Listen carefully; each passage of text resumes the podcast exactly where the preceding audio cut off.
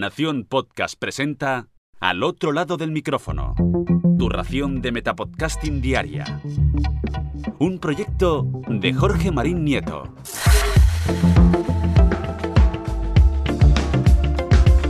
Mi nombre es Dani Karan y te doy la bienvenida a Al otro lado del micrófono. Bueno, probablemente no te suene mi voz porque yo no soy ningún habitual, pero un placer estar aquí. Mi nombre es Dani Karan y soy productor de la factoría Casus Belli y de Pod Factory. Empiezo dando las gracias a Carmen, nuestra Carmenia de Alipod, por invitarme y dar un saludazo a Eove.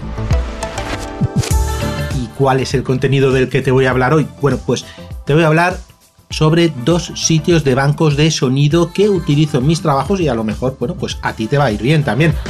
No son los únicos, ¿eh? no son los únicos sitios, no sé si son los mejores, son los que yo conozco y utilizo y por eso te hablo de ellos.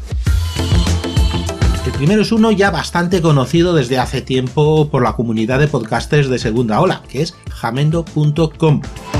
Muchos de los podcasts de la primera mitad de, de, la pasada década fueron típicos los temas de Celestial Leon Project, de Marco Luminas o de Gregory Lurm. Bueno, por lo menos para quien nos gustaba, así así la música épica clásica. Resumen de 240.000 temas sin derechos de autor. No está nada mal, ¿eh? La tarifa. Tarifa mensual es de 9,99 más IVA. Hay tarifas más altas, pero bueno, esas están pensadas para cosas como pues, televisiones locales y en adelante. La verdad tiene muchos temas y muy interesante. Los pros, pues eso, uno de los mejores catálogos musicales y autores más reconocidos de este tipo de música no comercial que utilizamos para el podcast. Contras, en algún contra, ¿no? Tenemos que el servidor no siempre funciona demasiado suelto y es algo caótico si quieres encontrar alguna música muy determinada y no puedes bajar por lo menos en la licencia más básica, la que utilizo yo, música en multipista. Luego tenemos a Epidemic Sound, que lo descubrí más tarde. Vale, no tiene un catálogo de música tan conocido como Jamendo ni tan amplio, pero por lo que estoy utilizando Epidemic, aparte de su música, es sobre todo, sobre todo por los bancos de sonidos de efecto donde por ejemplo pues puedo encontrar pues, un centenar de diferentes sonidos de, de, de, una puerta abriendo o cerrándose.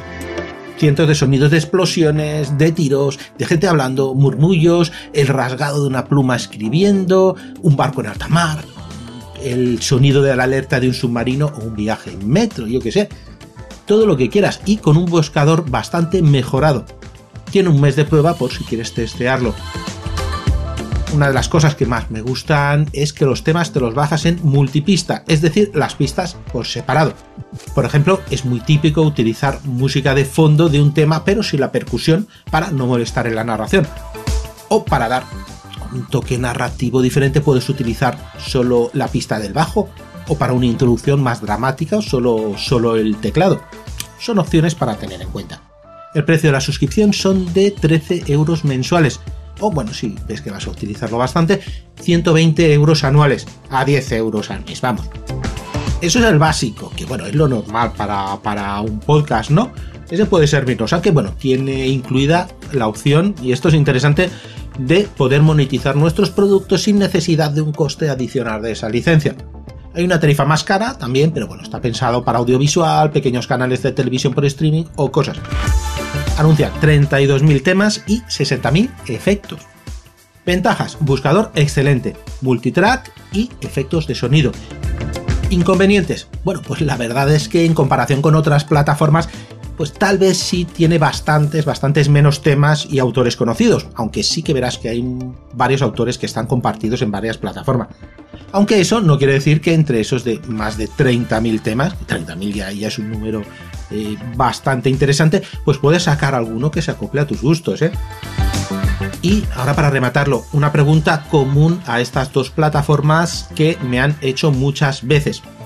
¿Y si dejo de utilizar Jamendo o Epidemic? Por ejemplo, lo he utilizado un año y dejo de utilizarlo. ¿Qué pasa con la música de mis programas de podcast que ya tenían esa música?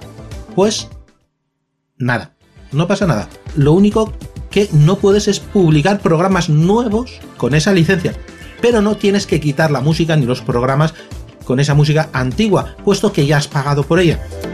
Lo mismo, mira, lo mismo porque también me lo preguntáis mucho con la licencia famosa de las GAE de Evox, que en el momento que pudiese haber algún cambio en este sentido, lo que has publicado sigue estando vigente para siempre.